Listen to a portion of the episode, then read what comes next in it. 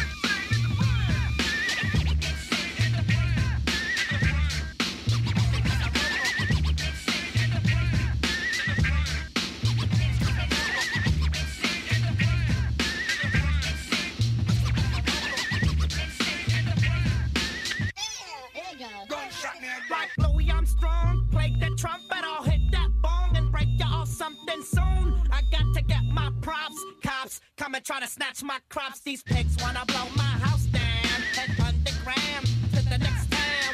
They get mad when they come to raid my pad, and I'm out in the nine deuce can. Yes, I'm the pirate pilot of this ship. If I dip with the ultraviolet dream, hide from the red light beam. Now do you believe in the unseen? Look, but don't make your eyes strain. Like me, it's going. Insane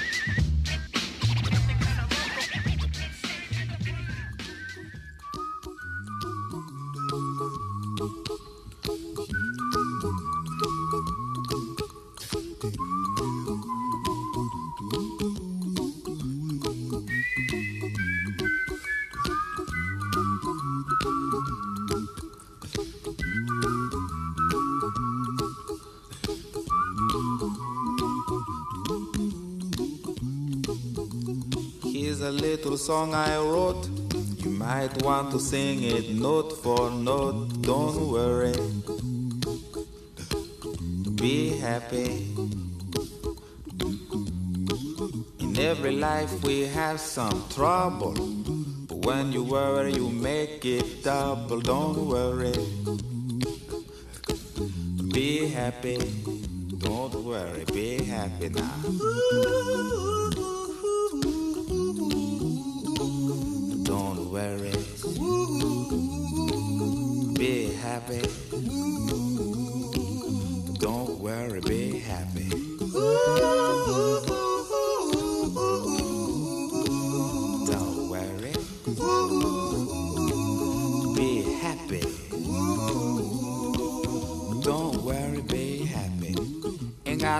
Place to lay your head. Somebody came and took your bed. Don't worry. Be happy. The landlord say your rent is late. He may have to litigate, don't worry. Be happy. Look at me, I'm happy.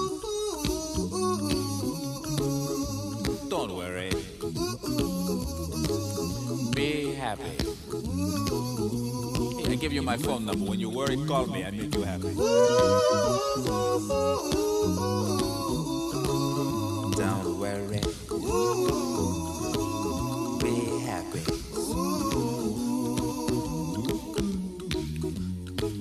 Ain't got no cash, ain't got no style, ain't got no gal to make you smile, but don't worry. Be happy. Cause when you worry, your face will frown, and that will bring everybody down. So don't worry. Be happy. Don't worry. Be happy now.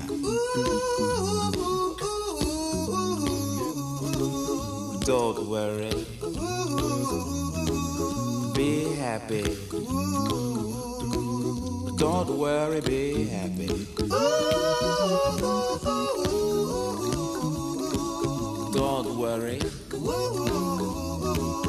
Be happy.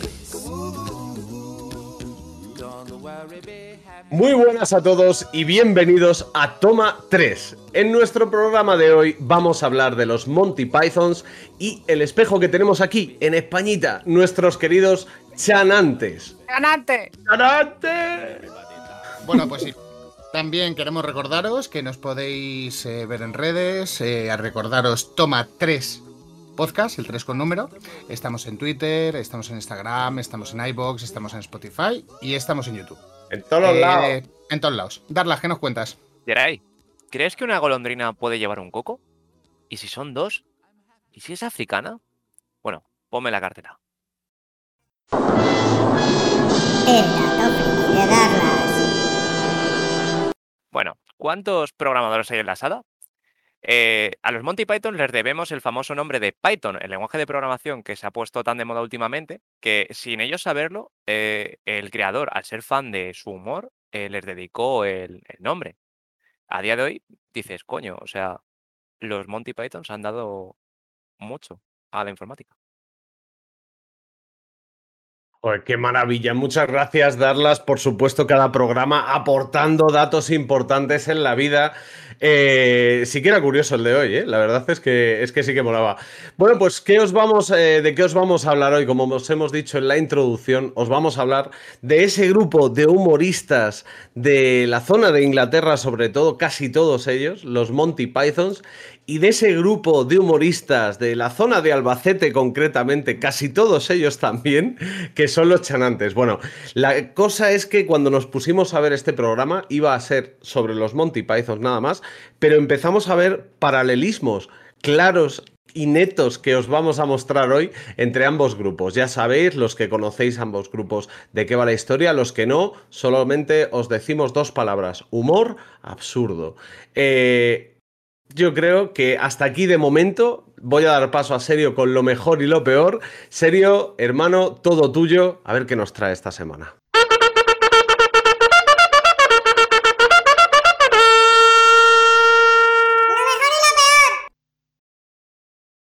Pues así es, mi querida Luche. ¿Conocéis todos vosotros el dicho de cuánto peor mejor? Pues básicamente, tanto los chanantes como los Monty Python han hecho de esto un auténtico arte. Es decir, el arte de la imperfección. De no el plano completamente cuadrado, ni, ni, ese vestuario cuidado, ni ese maquillaje completamente trabajado. Nada, nada, es imperfecto y lo imperfecto es perfecto. Pero vamos, eh, lo que venía a hablaros, de lo mejor y lo peor, que me enrollo mucho.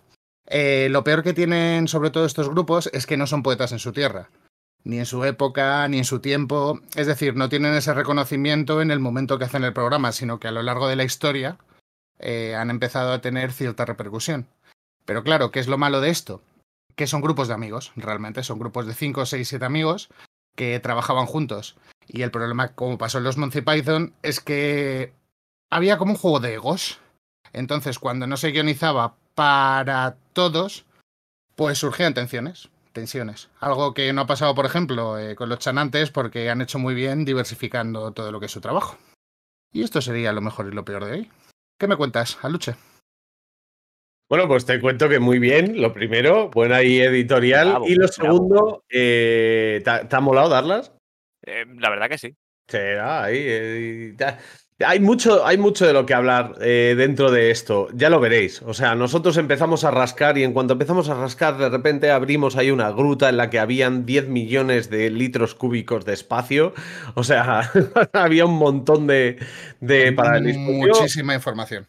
Yo os voy a hablar un poquito de los Monty Pythons para colocarlos, para mm, que la gente que no los tengáis, mm, digamos, en la cabeza los pueda, los pueda ubicar. Eh, como siempre, a la fuente de información más importante y más prestigiosa de los últimos años, Wikipedia.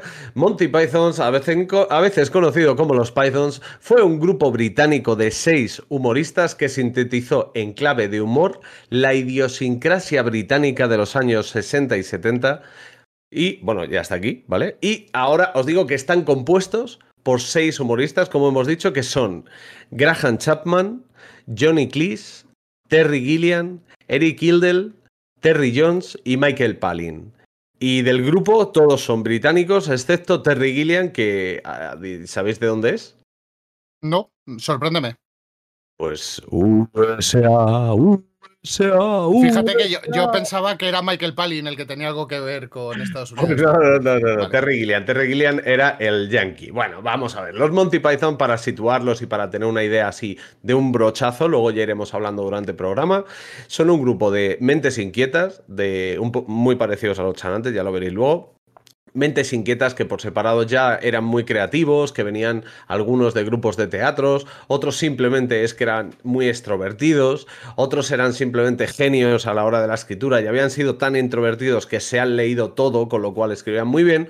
La cosa es que todo confluyó en la época de la universidad y entre ellos empezaron a coordinarse para hacer pequeños guiones, pequeñas actuaciones y pequeños sketches. La cosa es que juntaron un material, lo presentaron a la BBC, como ya lo explicaremos después más en profundidad, y eh, llevaron a cabo su primer gran proyecto, que fue The Flying Circus.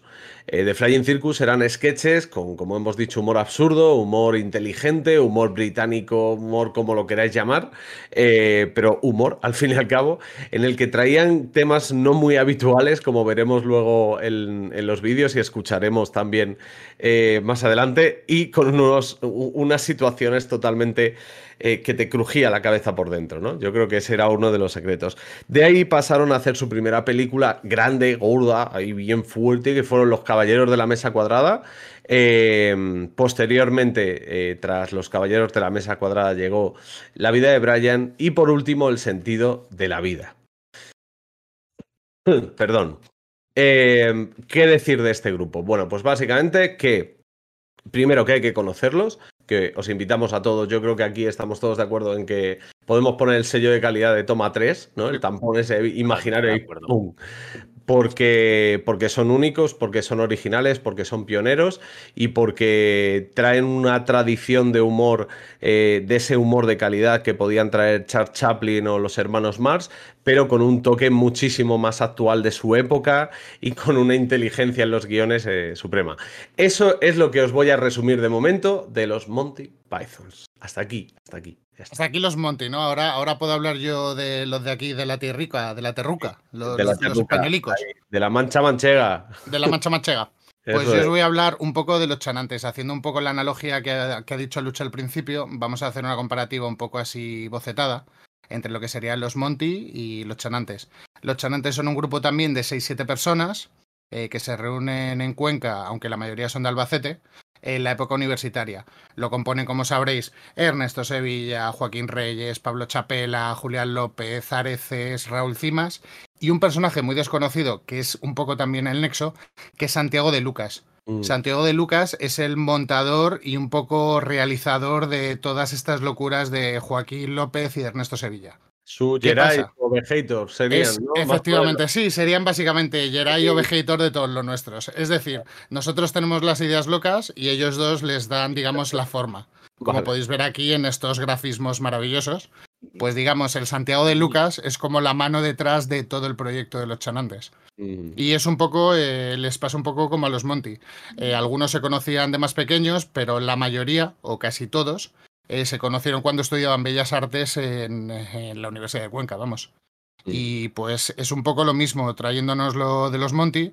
Es un humor absurdo, pero bajo mi punto de vista muy inteligente, con unos guiones completamente locos Hmm. y traen un poco la filosofía de los Monty, es decir, ese humor, ese, esa estática imperfecta. Sí. Eh, Igual que, ya lo vamos a hablar más tarde, pero igual que los Monty jugaban con los cocos y en vez de caballos, pues Mm. estos juegan un poco con lo mismo, unos maquillajes desdibujados, eh, unos grafismos eh, locos, es que son grafismos locos. Sí, y pues hasta aquí lo dejamos ya, iremos introduciendo un poco todos los programas, obviamente hablaremos de la hora chanante, de muchachada, Museo Coconut eh, y programas y proyectos propios de ellos, pero esto sería un poco la, la introducción de, de los chanantes. ¿Qué te parece, Darlas? ¿Te lo, te muchas lo- te gracias lo a hemos dejado clarito o no? Te lo hemos Muchas dejado gracias a los bandeja. dos. Para empezar, antes de dar paso a lo que viene ahora, gracias a, a estos dos de aquí arriba, he conocido mejor lo que es la muchachada Nui. Yo conocía a Joaquín Reyes, Raúl Cimas y demás, pero por proyectos tal, por proyectos diversos, y de repente me presentaron esta idea de muchachada Nui, lo vi y dije, vale. Y estuvimos una tarde preparando todo esto, en plan sentaditos los tres, mirando vídeos para prepararlo y fue maravilloso. Y bueno, Geray, demos paso al partido de filósofos. Oh. Eso era de tu época, ¿no, Aluche? Sí, sí. Mi época era. Good afternoon and welcome to a packed Olympic Stadium Munchen for the second leg of this exciting final. And here come the Germans now, led by their skipper, Nobby Hagel. They must surely start favourites this afternoon. They've certainly attracted the most attention from the press with their team problems. And let's now see their lineup. The Germans playing 4-2-4, Leibniz in goal, back four, Kant, Hegel, Schopenhauer and Schelling, front runners Schlegel, Wittgenstein, Nietzsche and Heidegger, and the midfield duo of Beckenbauer and Jaspers. Beckenbauer obviously a bit of a surprise there. And here come the Greeks, led out by their veteran centre half, Heraclitus.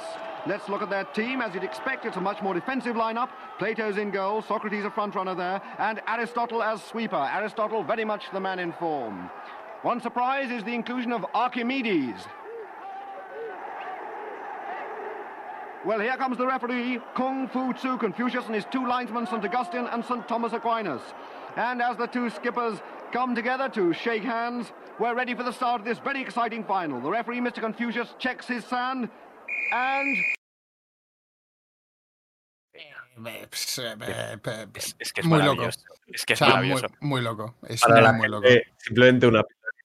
Para la gente que no lo haya visto, eh, que sepa que eran filósofos vestidos de filósofos de su época, alemanes contra filósofos griegos en un campo de fútbol. Básicamente. La, O la sea, idea más muy, muy loca, loco. la idea más loca que vi en mi vida. Sí. Pues, ¿qué os parece si vemos un poquito de, de los chanantes? A ver qué nos cuentan. Geray, pásame algo del Marjamil este, que a alguno le sonará. ¡Mark Hamill! ¿No vas a desayunar? Anoche tampoco cenaste. Estoy harta. Últimamente estás desconocido, ¿no? No comes, no hablas. Necesito una explicación porque si no me muero. Echo de menos a estos, ¿A quién? a los colegas. Pero ya hemos hablado de eso. Es una época de nuestra vida que ya pasó. ¿Hay otra persona?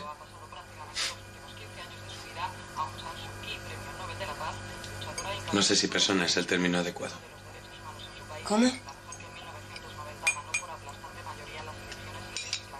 Estoy enamorado de Satan. ¿Qué? I'm in love with Satan. ¿With quién? Después de tantos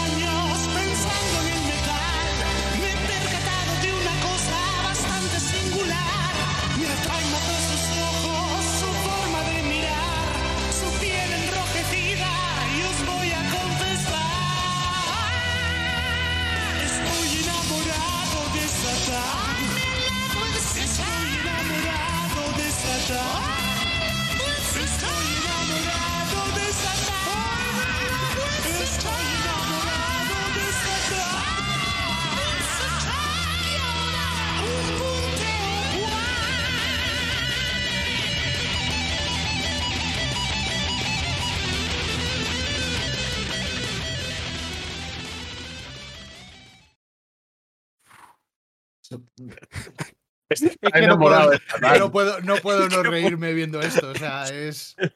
Vale, eh, como hemos dicho antes, eh, pues eso, eh, básicamente la primera escena es una mesa de cena familiar en la que un padre responsable de familia con su polo y su pelo recogido, pues dice que no puede más y se suelta la melena, se viste, iba a decir se disfraza, se viste de, de heavy, ¿no? O de, o de, de- heavy, de heavy ochentero, con chupa, con tachuelas, con, con camiseta sí. de los Maiden. O sea, Eh, Eso es, y, y- y nada, y pues se, se va a cantar a la calle, básicamente. Darlas te parado, perdona. No, no, no, no, no, que simplemente. No, iba a decir simplemente que eh, ya me lo había visto, pero me sigue haciendo la misma gracia que la primera vez. Es que ver a Cimas ahí tan serio y de repente. Sí, y por cierto, las voces, Raúl Areces, no, Ra- Raúl Are- Los- Carlos Areces, Carlos perdón, Areces. por un lado, el- la media y, la, y, la, y el falsete este es de... ¿De quién es? De mm, Julián López. creo que Julián es de López. Julián López, pero no Sí. Julián López es el otro. Son Bueno. los tres que, que aparecen ahí. Esto es, este, este tipo de humor es el que, del que venimos a hablar. Ese humor Sí. que no se espera, pero que, que de repente desemboca en algo muchísimo más grande que simplemente te tienes que dejar llevar y disfrutar, ¿sabes? O sea, es muy gracioso pensar que un padre de repente en una cena dice eso, pero no solo lo dice, se levanta y se suelta el pelo, sino que se disfraza de heavy, sale a la calle y de repente hace un videoclip, ¿sabes? Es, Sí, es es- llevarlo es al extremo. Es, Es es- maravilloso.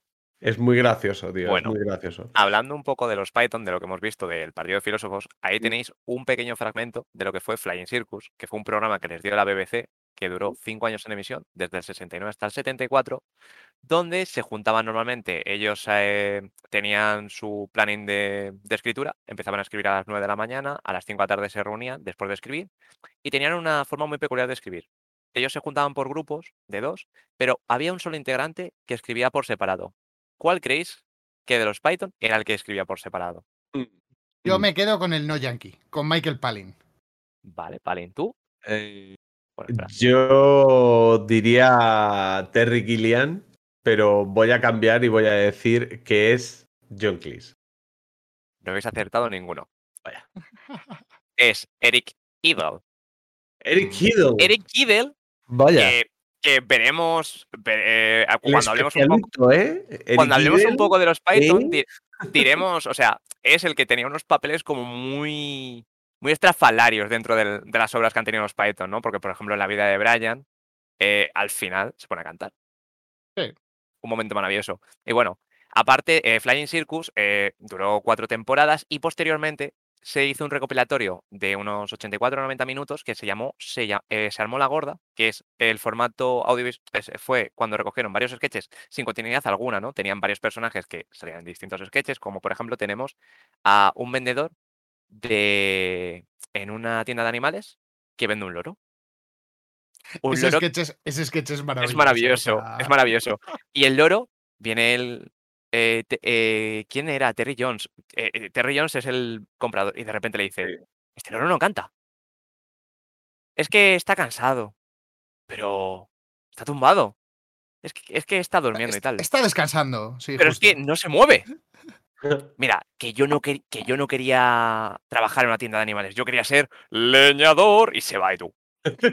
Pues Sí, o sea, es, es eso en el- absurdo. o sea, es en, los 70, en los 70, eh, esta gente vendía eso y tú dices, wow, y fue flipante. Y a día de hoy, esta gente es un grupo de culto. Y me parece maravilloso porque Sí. mucha de la comedia de ahora hereda de eso. Y posteriormente veremos que los sketches eran como eh, Sí, muy es- abajo. si te fijas, es un poco lo que os decía antes. Son un poco como incomprendidos en su época. Sí, Totalmente. En su tardaron, época, eh, tardaron mucho en arrancar. claro. Tardaron mucho en arrancar. O sea, ya llevaban haciendo cosas que merecían la pena hasta que les compraron su primer proyecto, digamos, ¿no? Mm. Sí, sí, sí, sí.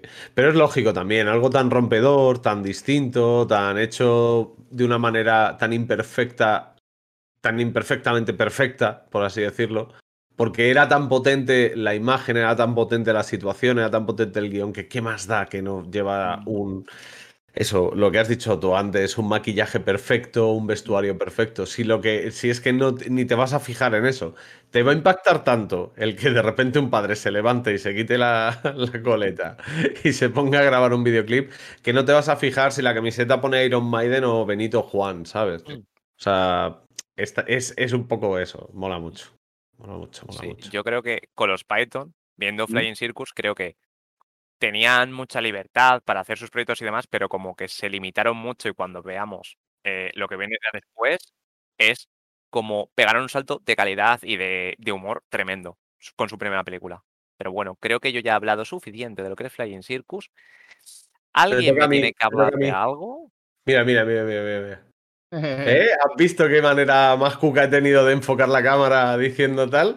Eh, voy a hablaros acerca de la hora chanante del primer proyecto de, eh, de los chanantes y por el cual les dieron ese nombre o se les conoce así. Igual que, que Darlas ha dado sus datos, como tiene que ser así, porque es la persona que, que encarna un poquito ese papel, por así decirlo, pues yo también voy a dar mis datitos, como por ejemplo decir que La Hora Chanante fue el primer programa como tal comprado a los chanantes, a este grupo que hemos definido antes de Joaquín Reyes, Ernesto Sevilla, Raúl Cimas, Pablo Chapela, Juan- Julián López, Carlos Arece y el señor que ha dicho eh, Seriolín antes, que no, no recuerdo.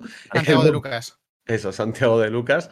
Eh, os diré que lo compró la Paramount, que en esa época era de pago, en esa época casi en los albores de Internet en España, así cuando se generalizó en España, que fueron 50 capítulos, 5 temporadas de 10 capítulos, cosa que yo no recordaba, y eh, que además hubo una película, un, un corto y un, eh, perdón, un corto un especial o dos especiales y un programa inédito, un programa secreto. Bueno, ¿qué era la hora chanante? La hora chanante era básicamente un programa en el que había sketches de todo tipo y situaciones totalmente locas, pero que cada uno por separado tenía sentido y todo junto hacía una bomba explosiva, básicamente. Algunas secciones que tenían, bueno, la más famosa yo creo que sería Testimonios, en la que pues se hacía una, imita- una imitación de un personaje famoso, pero sin cambiar el acento, cambiando mucho el aspecto físico, intentando sintetizarse totalmente con el, con el personaje, pero sin cambiar el acento, eh, pues ese acento asalvajado de que ponen los chanantes, ¿no? De la zona Manchego, de- de- manchego. Exacto, de la zona de Albacete, de Cuenca, de la Mancha Manchega. Eh, y bueno, pues eh, bastante, bastante. Suele ser un monólogo, un soliloquio, como dice aquí en, la Wikipedia, autobiográfico en clave de humor. Pero no me voy a entretener tampoco mucho en esto, porque también estaba Retrospecter, CNN, Cuéntaselo a Asun, eh, Doctor Alce, que además, Doctor Alce, por cierto, era de animación, porque esta gente además otro paralelismo con los Monty Python, lo vamos a ver luego.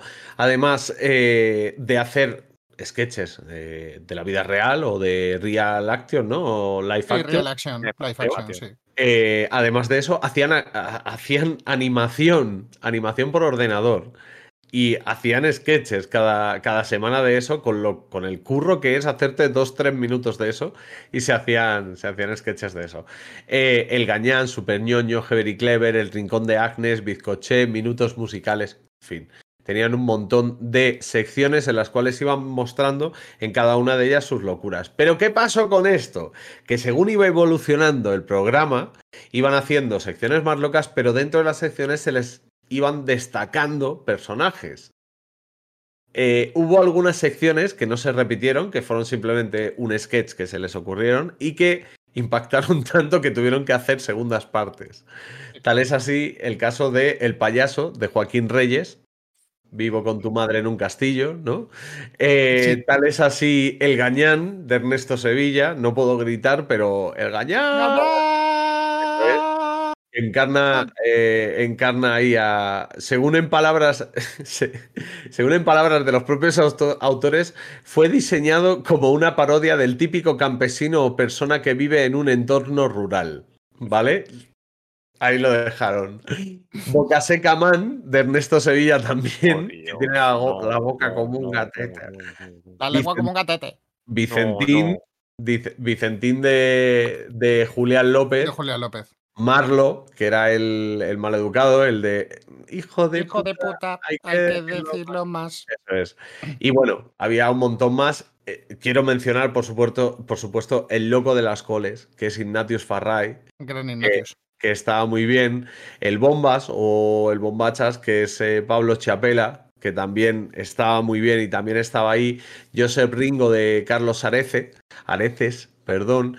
Y luego entre ellos hacían Hacían un montón de mezcla y un montón de, de maridaje, ¿sabes? Se metían en papeles los unos de los otros. Yo creo que ahí era, e igual que ha comentado Darlas el, el método de actuación de, de los, de los Pythons para hacer los guiones y tal, eh, aquí sí sé que todos escriben también, cosa que también les, les, les eh, caracteriza, o casi todos al menos, y sobre todo creo que entre ellos tenían una sinergia muy buena, y era que llegase lo que llegase, más que del método de trabajo, os hablo de, la recepción, llegase lo que llegase, estaban todos de acuerdo, porque a todos, todos entre ellos se hacían mucha gracia. Esto, eh, en los proyectos que tenían luego por separado, que luego hablaremos al final de- del programa de esto, eh, uno de ellos es un programa de radio que tenían en Radio Nacional los sábados por la noche durante una temporada. Y, y, eh, ahí, lo, ahí comentaban un montón de anécdotas, un montón de esto. Y es lo que decía, decían que aquí alguien escribía, decía, el método era el siguiente, alguien escribía algo, lo ponía en común y se hacía. Dice, pero es que no había momento de reflexión, o sea, podía ser una mierda, pero nadie paraba esa mierda porque, porque ya está, molaba, era gracioso, a todos nos hacíamos gracias y tal, ¿no? Entonces, eh, yo creo que esto, así a nivel más o menos general, podría ser lo que fue la hora chanante. Un mito en Internet, uno de los primeros programas literalmente en subirse a YouTube, como el quinto entre, o sea, como dentro de los cinco vídeos primeros en, en subirse a YouTube. Literalmente proto-youtubers, tal cual. Sí, sí, sí. Un chico de Murcia, según declararon los propios chanantes, Sí. fue el que, el que les subió los vídeos y ellos se enteraron de que eran famosos porque este fenómeno de la hora chanante y de los chanantes explotó en Internet. Fue de los primeros en explotar Internet. Se enteraron de que eran famosos en Internet mucho después. Mucho, no entendían que YouTube era un medio en el que en el que podía verles mucha gente y podía ser famoso entre mucha gente. Ellos no, no habían asociado eso, ¿no? Muy, muy curioso, muy curioso y ya os digo, yo creo que muy parecido a los Monty Python, salvando las distancias temporales de los Internet, evidentemente no, no había en la época de los Monty Python, pero sí que tuvieron sus radios, sí que tuvieron sus entrevistas, sus irreverencias, sus performances en público para darse a conocer, esa ese circuito, mm, digamos, paralelo al habitual, por donde explotó También- todo y es donde también, está la gente. también pensemos que los chanantes eh, empezaron una cadena privada. Mm. Es decir, que no era, no era abierta como pasó con los Monty. O sea, es-. Eso, eso es muy. Eso es muy importante. Es que a lo mejor las audiencias. O sea, no sé cuántas audiencias, pero ¿creéis que podrían tener a lo mejor audiencias de. Voy a ponerte por muy alto, 20.000 No. personas? No, no, eso es, No. eso es una apuesta literal de la Paramount. O sea, de tirarme sí, a o la piscina, apuesto por vosotros. Claro, yo no sé los lo datos que de audiencia que tendrían al principio, pero Mm. es que yo no sé qué audiencia. Es que a lo mejor era un Eh. un 0,2 de vía digital en esa época. Es que da- Es date que- cuenta que eran cadenas nicho en esa época. Claro, claro, por eso. Eh, por la época y tal, me imagino que la cuota que tenían de audiencia era muy pequeña y es como ha dicho Serio, es una apuesta de lo hacemos, si sale bien, seguimos, que no, pues bueno, tampoco lo ha visto tanta gente y joder, al final, eh, lo vi hace poco, eh, han pasado 17 años, ¿no? Eh, en 2019 hacían el 15 aniversario, ¿no? Y entrevistaron un poco y entrevistaron un poco a los integrantes y demás. Y Javier Cansado, eh, cuando lo vio, dijo, joder, es que estos son los que nos van a quitar a nosotros el puesto de ahora. El puesto que estamos teniendo ahora mismo nosotros que hemos cogido, nos lo van a quitar. Sí. Y, y- y que una persona como Javier Cansado te diga eso de cuando tú estás empezando eh, en la comedia y tal, dices, a lo mejor estos chicos valen mucho. Y a día de hoy, yo creo que todo el mundo ha visto por X o por Y a cualquiera de los integrantes de los, de, de los chanantes. No, pero es muy curioso, hablando sobre el tema de la apuesta, o sea, estuve viendo una serie de documentales que hablan sobre Laura Chanante, sus principios, entrevistas y tal, y Felipe, Pe- Felipe Pontón, que era el, digamos, el director de contenido de la Paramount de esa época, que fue los que apostó por ellos, Ujú. contaba que apostó por ellos a través de Dani Mateo. O sea, que Dani Mateo empezó a hacer, Dani Mateo, perdón, Dani Martín, empezó a hacer monólogos en Martín o Martínez. O Dani Mateo. No, fue Dani Mateo, cierto, es Dani Mateo. Dani Mateo, el Empezó Dani Mateo a Mateo, hacer. sí, sí, empezó, Dani empezó. Mateo. Es que como hay tantos Danis, o sea, Sí, me sí, confundo. Sí, sé la verdad que sí. lo que habla, sí. Pues Dani Mateo empezó a hacer monólogos antes de tener el programa propio de la Paramount. ¿Qué pasa? Que le habló a este hombre de los chanantes. Mm. O sea, y cuenta como curiosidad que comieron Ernesto Sevilla, Joaquín Reyes y Dani Mateo con él, y que Dani Mateo se sabía mejor por internet eh, los testimonios que el propio Joaquín Reyes, y le corregía estando en la propia comida. Entonces, a través de ahí, como que este hombre se lanzó a apostar por ellos eh, a través del fenómeno viral, un poco también de internet, Mm. porque debían subir cosas previas a lanzarlo todo en la Paramount. Bueno, pues eh, Y nada, seguimos, poco más. seguimos Sí, viendo y escuchando cositas de Me parece bien. multis y de, y de esto, ¿en serio? Sí, me parece bien. Si quieres Jerai, ponnos algo de, la, de los caballeros de la mesa cuadrada. A ver cómo respira. ¡Cállate! ¡Te ordeno que te calles! ¿Te ordena? ¿Quién se ha creído que es? Soy vuestro rey. Pues yo no os he votado. A los reyes no se les vota. ¿Y cómo os convertisteis en rey? La dama del lago. Su brazo envuelto en la seda más pura y brillante extrajo la espada Excalibur del seno del agua, simbolizando que la divina providencia me elegía a mí, Arturo, para que empuñase la espada. Por eso soy vuestro rey. Una mujer extraña que vive en una charca y reparte espadas no sirve de base para un sistema de gobierno. El poder ejecutivo supremo deriva de la voluntad de las masas, no de una ceremonia acuática de pacotilla. ¡Basta ya! No pretenderéis ostentar el supremo poder ejecutivo solo porque una buscona remojada os dio una espada. ¡Cierra el pico! Si yo anduviera por ahí diciendo que soy emperador porque un hombretón empapado me había lanzado una cimitarra, me encerrarían. ¡Cállate! ¿Vale? ¿Quieres callarte? ¡Oh, aquí vemos la violencia inherente al sistema. calles! Uy, venid a ver la violencia inherente al sistema. ¡Socorro, socorro! ¡Me están reprimiendo! ¡Maldito patrón! ¡Oh, se le ha visto el plumero! ¿Lo habéis oído? Lo que yo decía. ¿Habéis visto cómo me reprimía? ¿Lo habéis visto? Es que es maravilloso. Es maravilloso y además la crítica, ya empezamos a ver la crítica, la, la crítica a, a la Aquí se ve una clara crítica a la monarquía y, y cómo... Porque, porque una mujer te tira una espada, tienes que ser rey. Pues sí. Y el discurso que da. Y dato curioso, eh, la voz de eh, Terry, eh, Terry- No, Graham Chapman es José Luis Gil, que le conoceremos por hacer de Buzz Lightyear o de Enrique Pastor en la que se avecina. Ahí está, nuestro presidente, ¿no? nuestro Sí, el presidente de la Juan Fuerza. comunidad, sí. Exacto, eso, eso, eso es. Pero bueno. Pues eh, bonita, bonita pildorita también de los Monty Pythons. Vamos, si queréis. A esta- este le doy paso yo, venga, que me hace ilusión. Vamos a, a un testimonio, hemos hablado antes de los chanantes, vamos a un testimonio, a una parodia acerca de la cantante ir- irlandesa, ¿no? Islandesa. Islandesa.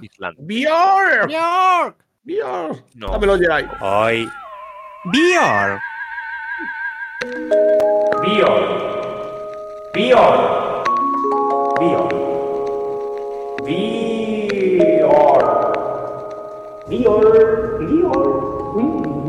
¿Cómo mola Bjorn, eh? Decir Bjorn mola. Hola, soy Bior, Bior o Bior, Bior Gudmundostir. Gundesmontir. Tengo este apellido tan peculiar porque yo soy irlandesa, Justin Mondir. Yo soy una persona muy especial, medio lapona, vamos, eh, medio esquimal, medio, medio mongola.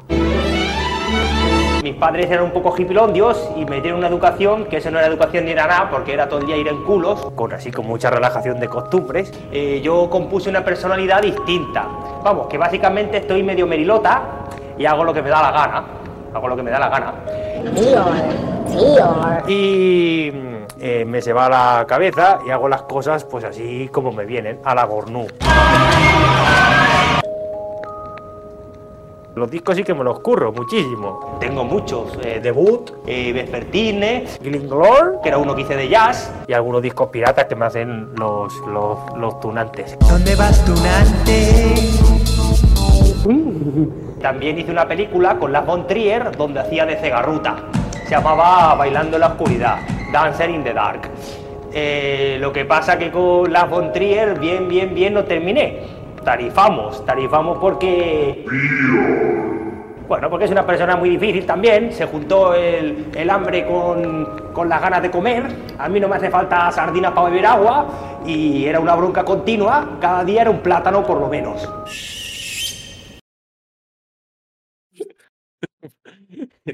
se juntaron el hambre con las ganas de comer.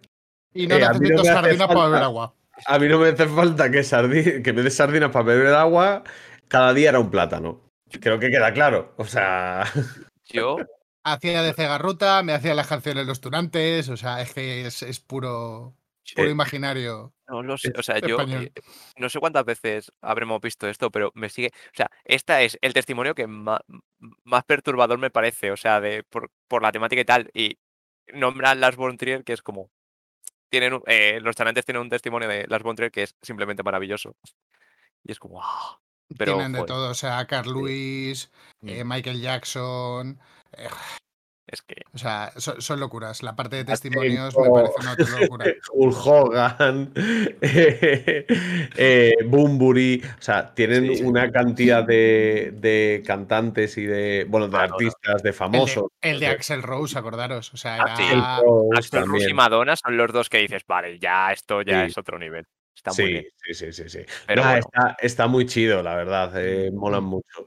Pero eh, siempre hay un pero ahí de, de por medio. Pero, Pero. Pero alguien nos tiene que hablar acerca de los caballeros de la mesa cuadrada. A lo mejor puede ser, quiero decir. ¿En Puede. serio? Puede, ser- puede Ahí, ser ahí. que el de abajo más bien lo tiene que Ah, hablar. el de abajo. Ah, pues darla. Bueno, no pasa nada, no pasa nada. Cosas Es pasan. verdad, claro, se lo pone, lo pone, pone No darla. te claro. preocupes, no te preocupes. Los fallos los tiene cualquiera. Bueno. Los Caballeros de la Mesa Cuadrada fue la primera gran producción que hicieron, fue la primera película, pero siguieron apostando por el bajo presupuesto. Como habéis visto, eh, vemos a un rey Arturo con un escudero, pero no vemos caballos. No vemos caballos, pero constantemente en la película tú oyes el ruido de, de los caballos. Y es que el escudero va con los cocos haciendo. Y él va haciendo el movimiento. Y tú, ¿qué? Y ya vemos ahí la premisa de, bueno, película de bajo presupuesto, son los Python, a ver qué me venden. Mm. Y vemos como el rey Arturo poco a poco va, in- va cogiendo a sus integrantes de la mesa cuadrada y se encuentran, por ejemplo, con los caballeros de... ¿De qué? ¿Os acordáis vosotros? ¿De qué eran los caballeros, chicos? Hay varios, los de. Bueno, pero el grupo más que más los- te llama la atención en un A ver, a mí bosque perdidos. A mí el que más gracia me hace son los caballeros que dicen ni. ni, ni, Ah, Ahí, ahí lo tenemos. Ni. Y ni. juegan, juegan con el absurdo, juegan con lo de, co- como hemos visto en el vídeo, de, porque te tiraron la espada del rey. Esto no es un sistema democrático, aquí lo elige el pueblo. ¿Por Claro. qué lo digo yo? Me está oprimiendo. Es, que- es que simplemente dices, vale, ya tenemos la Sí. crítica, tenemos la exageración, tenemos, aparte que es un tipo de humor que creo que para la, en la época que le- en la que estamos no se podría hacer. Yo creo que muchas cosas que hicieron los Python en su momento a día de hoy ya no se podrían hacer y tampoco con el doblaje. Mm. Porque Sí, el además- doblaje aquí también tiene mucho que ver de que en aquel periodo era mucho más abierto y, había mucho más tiempo con las producciones y ahora por los tiempos son más cortos y no hay tanta libertad en según qué proyectos.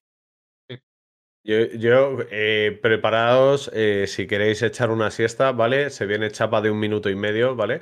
Pero es así porque le- le- lo he pillado, lo he pillado, lo he pillado, le he cazado, he tenido la, la- la iluminación, así que eh, buenas noches, comienza la chapa. Eh, bien, lo que quiero denotar acerca de lo que estaba comentando Darlas, de esa situación, es eh, un tema que voy a resolver rápido, pero quiero dar un par de ejemplos, que es el realismo mágico. ¡Rápido! El realismo mágico está basado en la obra La Metamorfosis de Kafka, de Kafka, ¿vale? En la que un señor se despierta, eh, Gregorio Samsa, se despierta una mañana convertido en cucaracha. Y eh, el resto del libro pasa por situaciones totalmente normales de una persona, solo que él es una cucaracha, con lo cual se ve afectado por ser una cucaracha. Igual lo hizo Rubén Darío con la, con la obra azul.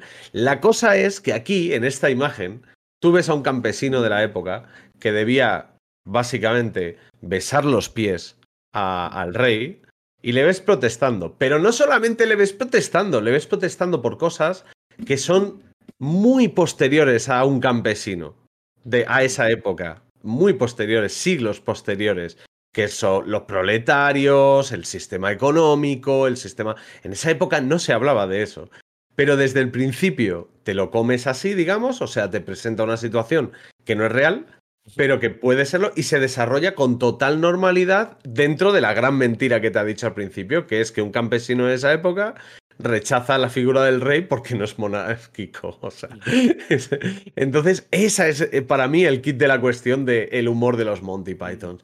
Que en realidad llegan a ser totalmente surrealistas en todo ese sentido. Hacen realismo mágico, pero con humor. Ya está. Hasta. Darlas, Darlas. Este ha leído, ¿no? El tirón, se lo ha preparado ahí.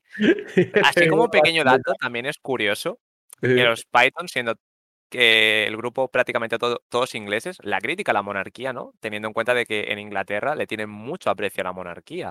O sea, me parece sorprendente, ¿no? El cómo se eh, tiran adelante, pero incluso cómo ridiculizan la figura de Arturo durante la obra. Claro.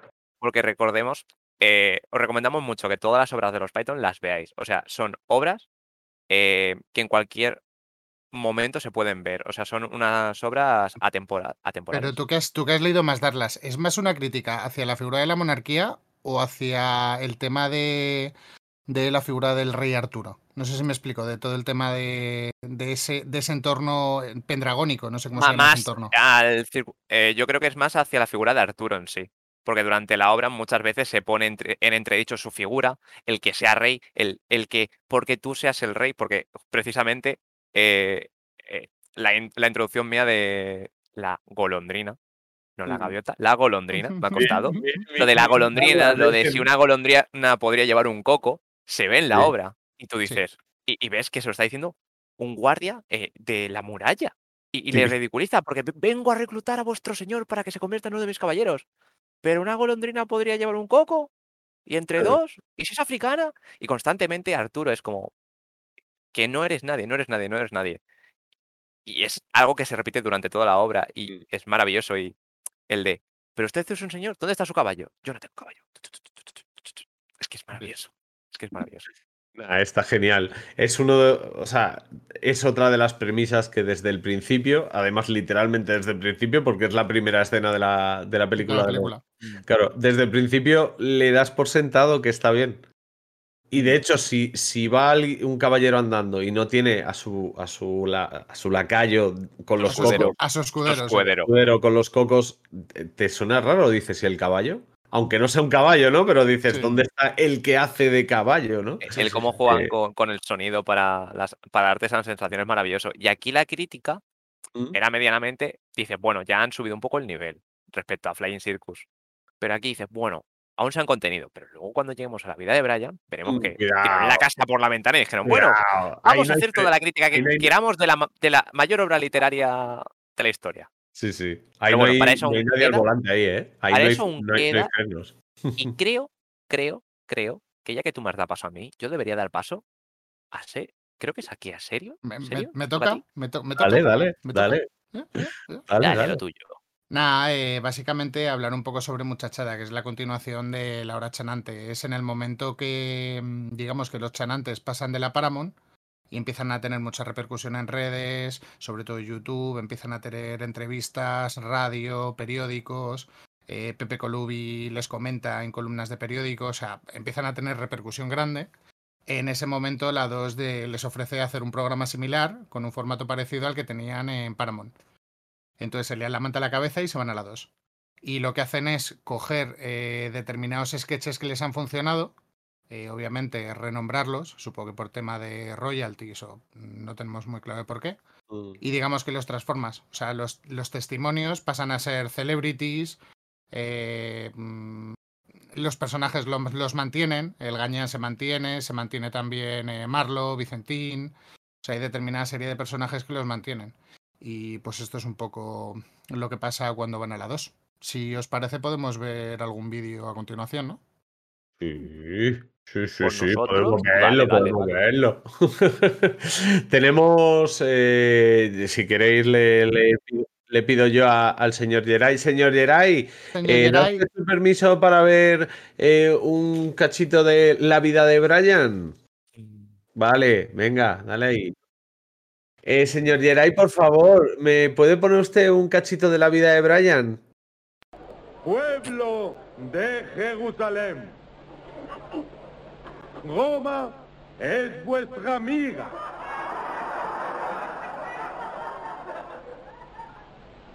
Para probar nuestra amistad, Es costumbre en este día soltar a un reo de las mazmorras.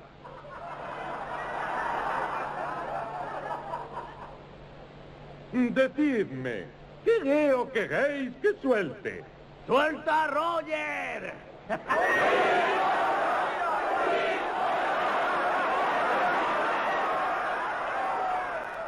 De acuerdo. Entonces, soltaré a Roger.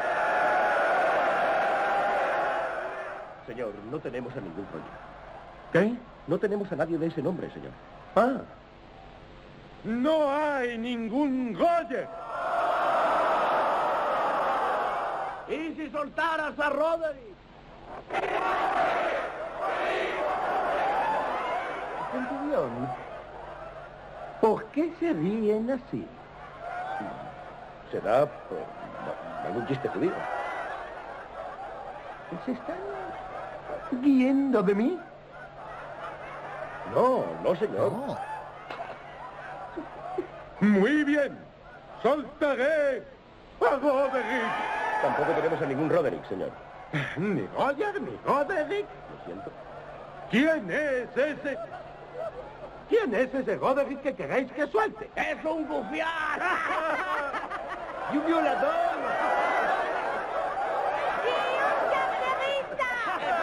¡No digas tonterías! Parece un notorio criminal. No consta en las listas, señor. Bueno, amigos, ¿qué os parece este trozo? Ahí veíamos un, un pueblo, bueno, un, un delegado de Roma. Perfecto, un delegado de Roma eh, eh, de la época de Jesucristo, porque es la época en la que está inspirada la vida de Brian. Eh, un delegado de Roma diciendo que va a soltar a un reo al pueblo de Jerusalén. Solo que ese delegado de Roma, por lo que, de Roma, por lo que sea, pues la R no la pronuncia muy bien. Entonces el pueblo le propone nombres de reos o de presos que no existen, pero que empiezan por R, ¿no? Como Robert, Robin, ¿no? Y de Roderick. hecho, de hecho, nuestro desgraciado protagonista, Brian, se ve damnificado por esa situación, ¿no? Porque estuvo, lo tuvo ahí, lo tuvo ahí, pero no. ¿No? Que bueno, amigos, llega y puedes ponernos el juicio de Bumburi. Muchachada Nui. ¡Nui! A los hijos del rock and roll, bienvenidos. Hoy es el día que el rock and roll liberará a uno de sus presos para conmemorar el nacimiento de Chuck Berry. Y por fin he encontrado el camino que ha de guiar mis pasos. Hoy camino, soy a la culpa fue de la chacha. Maribel, Maribel. Bueno, ya sabéis lo que está en juego, ¿no? El que sea más rock and rollero quedará libre y el que no se comerá los cagados aquí en el parque. Primera prueba, enamorar a la periodista de la super pop. Yo de pequeño sabía lo que era el paraíso. Un órgano jamón y una litrona fresca. Ahí va, está cayendo esto. Si no me dedicara a la música, estaría vendiendo clines en los semáforos. Todo menos estar en una puta oficina. Fucking office. Esto está muy reñido, ¿eh? La prueba de poner al público en ebullición con insultos al sistema con demagogia rock and rollera. Las bombas las tiramos todos y luego escondemos la mano. Y después cierran los bares a las 3 de la mañana. ¿Eso qué es? ¡Eso es hipocresía!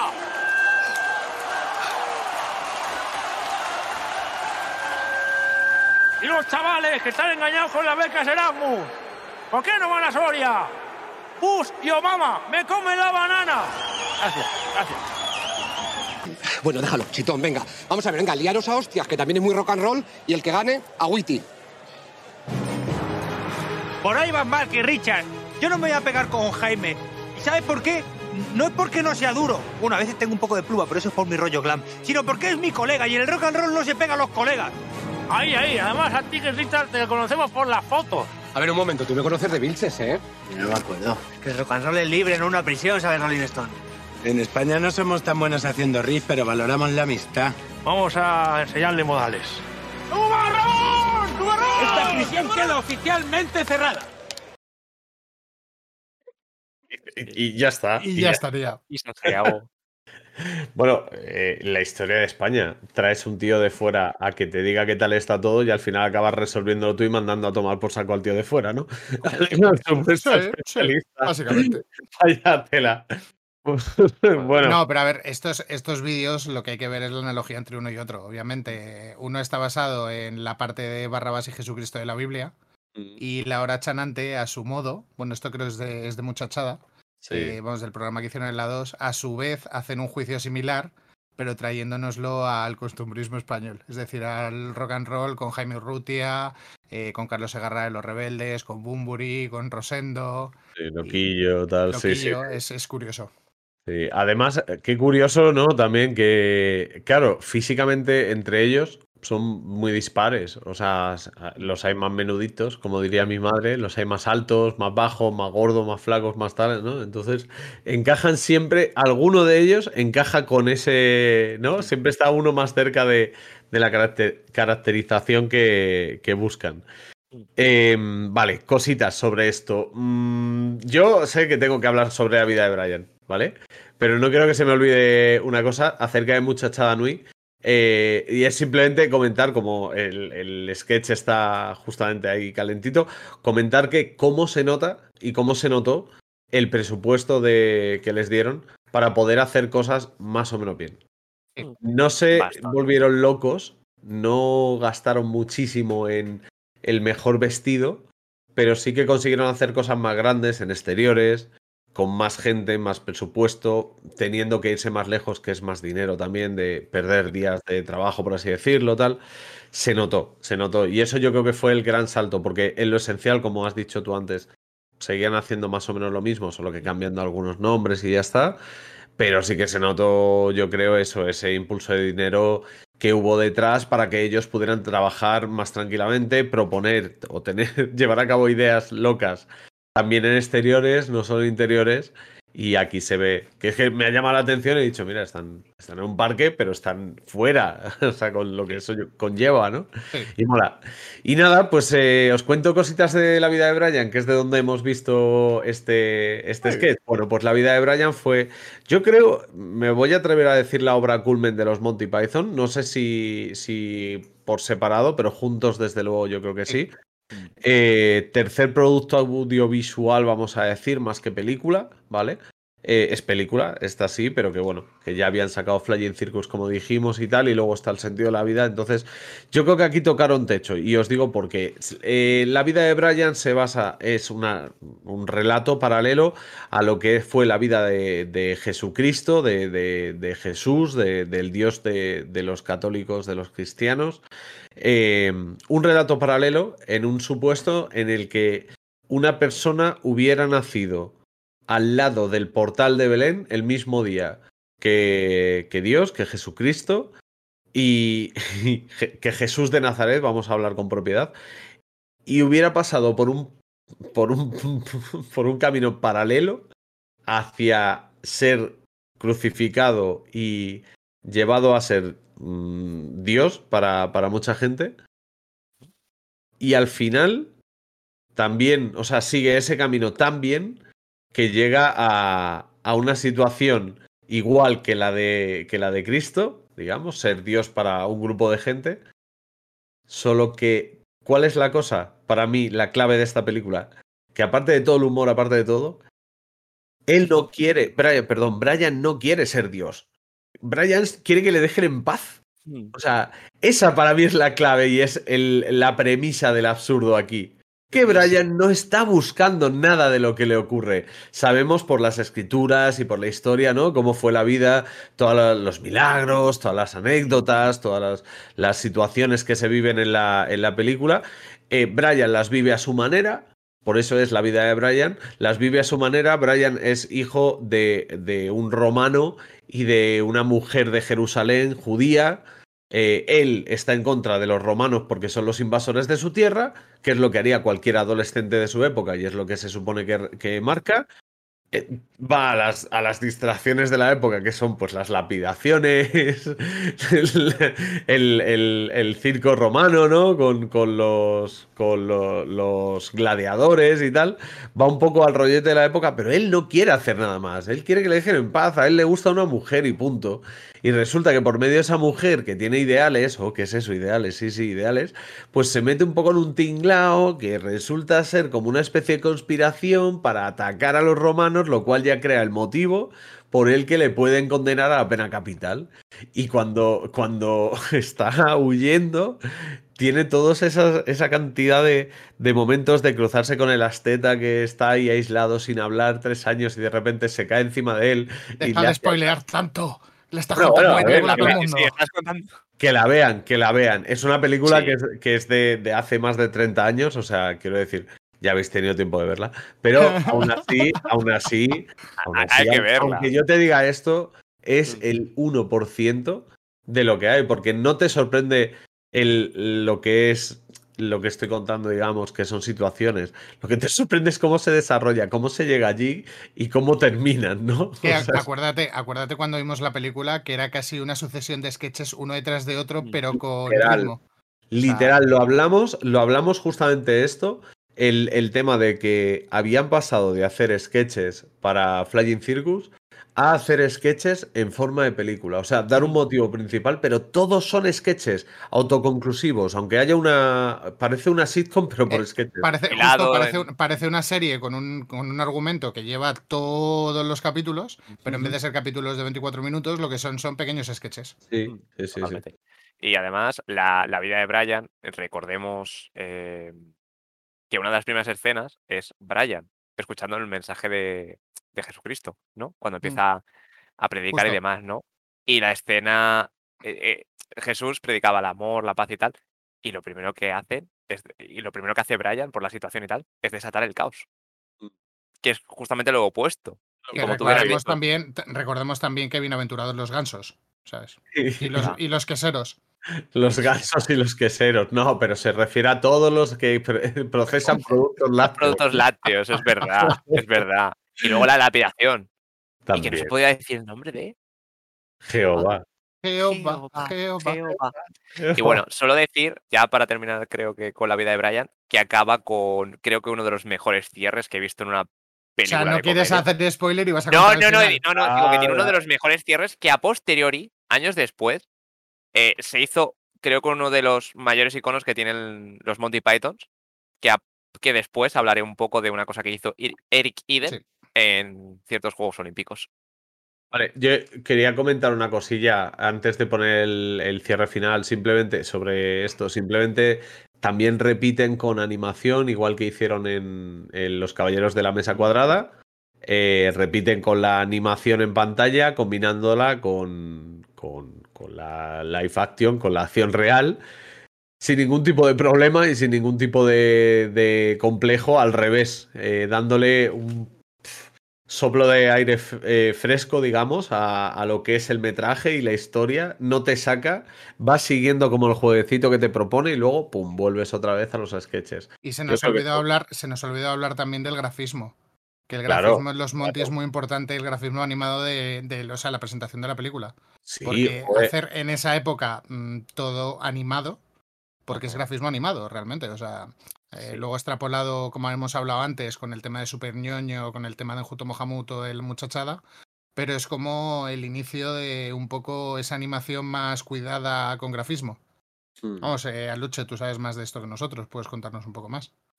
Pues básicamente lo que consiguieron es crear una marca por medio de una tipografía. Tú en cualquier lado que veías, igual que ha hecho Tarantino con Pulp Fiction, la tipografía de las letras de Pulp Fiction, siempre Tarantino, ya lo sé, perdón. Pero que siempre me viene a la cabeza el mismo ejemplo, ¿no? Pero es eso, crearon su propia imagen. ¿Por qué? Porque son irreverentes. En esa época, sobre todo 70, 60, 60, 70 más o menos, todas las tipografías de libros, de publicaciones, de panfletos eran tipografías de palo. O sea, ti- tipografía, menos en, en América había Times New Roman, ¿no? Pero aquí era puritico, Arial, helvética, todo súper tal. ¿Y ellos qué hicieron? Bueno, pues magia. O sea, metieron color, las letras eran amarillas sobre fondo ¿Fueron, rojo. fueron, fueron los inventores de la cómic? ¿O... No, no, no, no, que va, que va. No fueron los inventores de la cómic, pero lo que hicieron básicamente es eso, establecer una marca. Da igual lo que pusieran, todo el mundo sabía que eran los Monty Python, porque ya directamente los elementos visuales ya te llevaban a ello, ¿no? Y eso es lo que, lo que mola. Y aparte quería comentar, lo estaba, lo estaba buscando aquí justamente a la vez, pero, pero no lo encuentro. El, el- el cartel de las películas, eh, anunciando la película, mira, darlas, a- levanta la mano, tú tienes datos No, no, ahí? no. eh, precisamente que lo que vas a comentar eh, me acaba, me, me ha venido a la cabeza igual cuando has hablado de lo- los grafismos y tal, de cómo lo presentaban. Sí.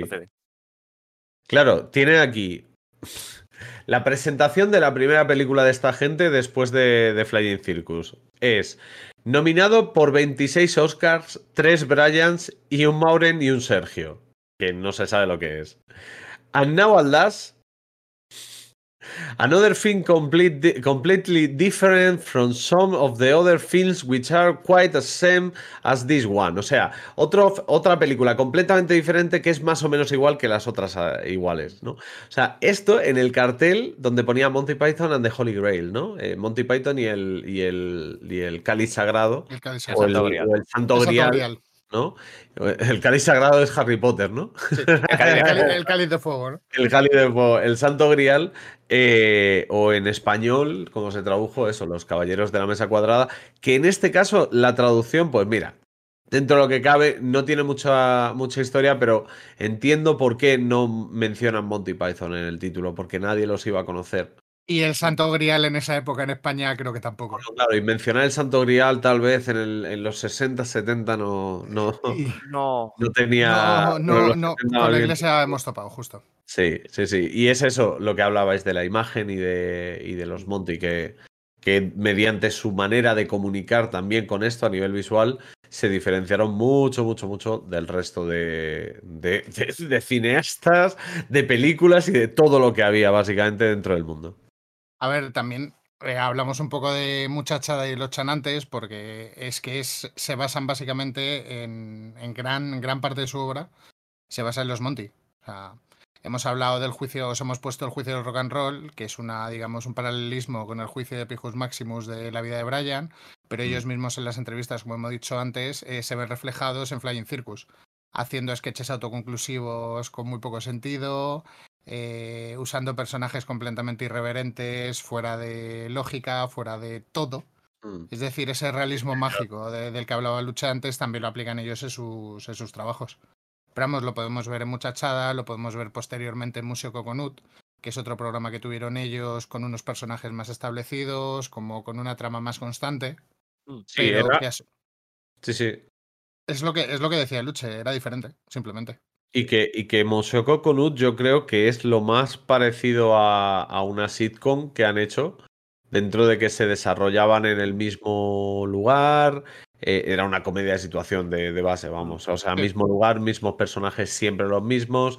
eh, problema al principio del capítulo, resolución de ese problema concreto al, al final. Y luego tramas paralelas que van de principio a fin y que van guiando la historia general, ¿no? Eh, ahí brillan también, ¿eh? Ahí brillan, porque ahí, se, ahí luce mucho el guion en Museo Coconut. O sea, no sé si queréis entrar ya a hablar de los proyectos posteriores, ver, pero... es que de- yo Museo Coconut personalmente de todo lo que ha hecho Muchachada es lo que, o sea, lo que son los chanantes es lo que no me gusta, porque me parece más tradicional. Es más, a la hora, claro, bajan- a la hora bajan el nivel, ¿verdad? baja- De- bajan, a, bajan a la Sí. tierra, por así decirlo. Sí, Y sí. es menos impacto visual, los personajes es menos innovador porque los personajes ya los tienes como ubicados, quién es cada uno. Mm. Y no sé, a mí de todo lo que han hecho es lo que menos me llamó la atención. Mm. En mi caso es al contrario porque fue lo primero que vi de ellos como agrupación, porque yo soy más, jo- soy más joven, he visto menos lo sea, cosillas. por lo que sea, no, dilo, he visto, no, joven, a, no nivel, a, nada, nivel, ¿eh? a nivel de filmografía o series españolas he visto muchísimo menos que estos dos caballeros aquí arriba. Eh, Y fue lo primero que vi de ellos y claro, me impactó mucho. Y una cosa de la que me he dado cuenta entre Muchachada Nui, eh, Laura Chanante y trabajos posteriores de Ernesto Sevilla es que el Gañán, ¿no? Que es el personaje que tenía él, creo que en, en Laura Chanante y luego en Muchachada Nui, sus personajes siempre van por el mismo rollo de el paleto o el bruto, porque luego en la que se avecina tiene un papel similar. Eso ya es encasillar, al, Claro, es una encasi- no, pero- encasillar al actor. Es, no, pero como que siempre le veo los mismos. O sea, de lo que he ido viendo en, en sus papeles, y es como, joder, porque es el que como más reciente tengo en, en un proyecto, aparte de Hora Cero, de.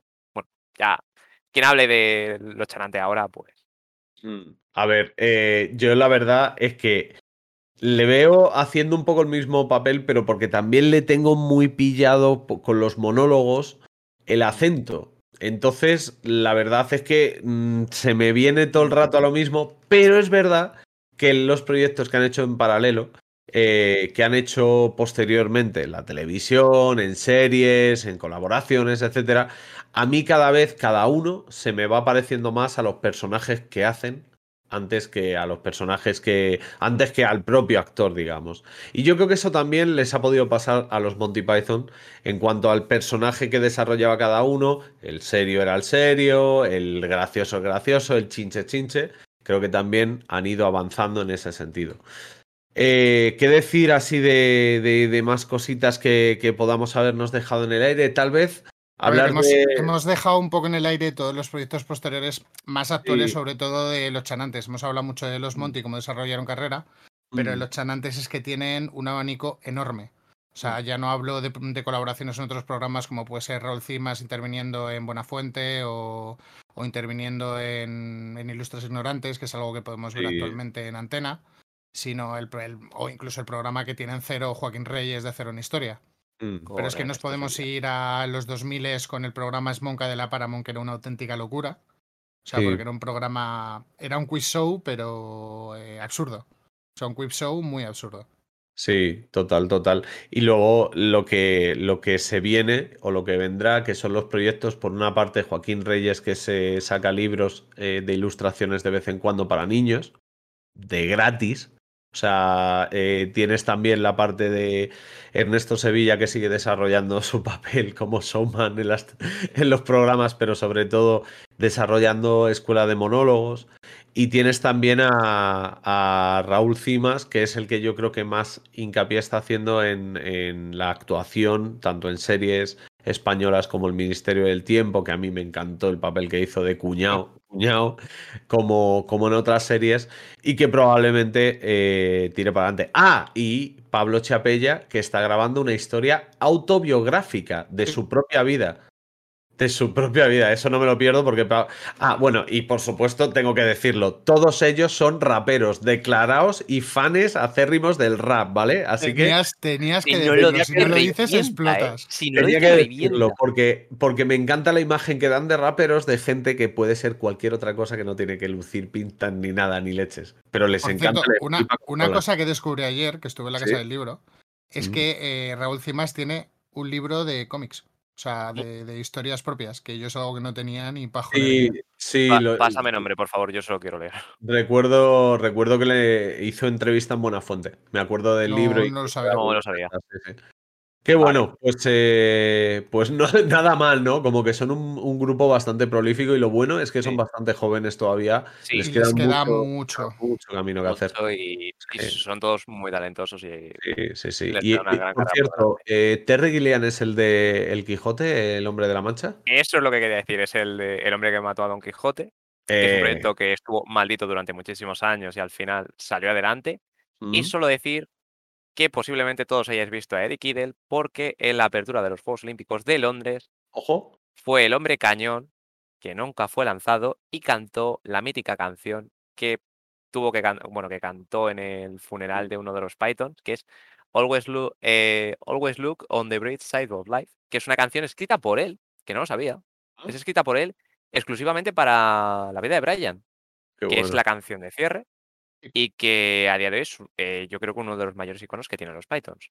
Y yo con esto doy por cerrado un poco a los Pythons. Pues porque con este dato friki gratuito, creo que nos vamos a ir al recordatorio de redes, Jerai. Muy bien, muy bien. Como podéis saber, eh, os recordamos que podéis vernos en YouTube, podéis vernos eh, aquí en Twitch, podéis escucharnos en Spotify, podéis escucharnos en iBox y mm, vernos en Twitter o en Instagram o donde buenamente queráis. Todos los lados, estamos en todos los lados. Y así esperemos que os haya gustado este programa. Muchas gracias por seguirnos una vez más. Y os emplazamos a escubernos o ver escucharnos dentro de 15 días. Se despiden hoy detrás de las cámaras Osirio Vegator y delante de ellas, ojo Geray, ¿estás preparado? Geray, ahí está nuestro realizador. Se despiden Darlas, Serio y Aluche, un servidor. Buenas noches, buena suerte, o perdón, como solemos decir aquí, buenas suertes y buena noche. Un besito, chao, chao. Always look at the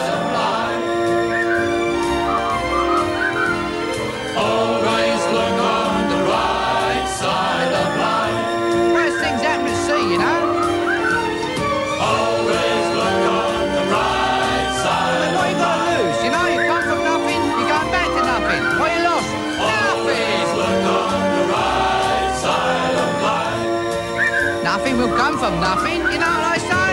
Cheer up, you old bugger. Not my music grin. There you are. See? The end of the film. Incidentally, this record's available in the foyer.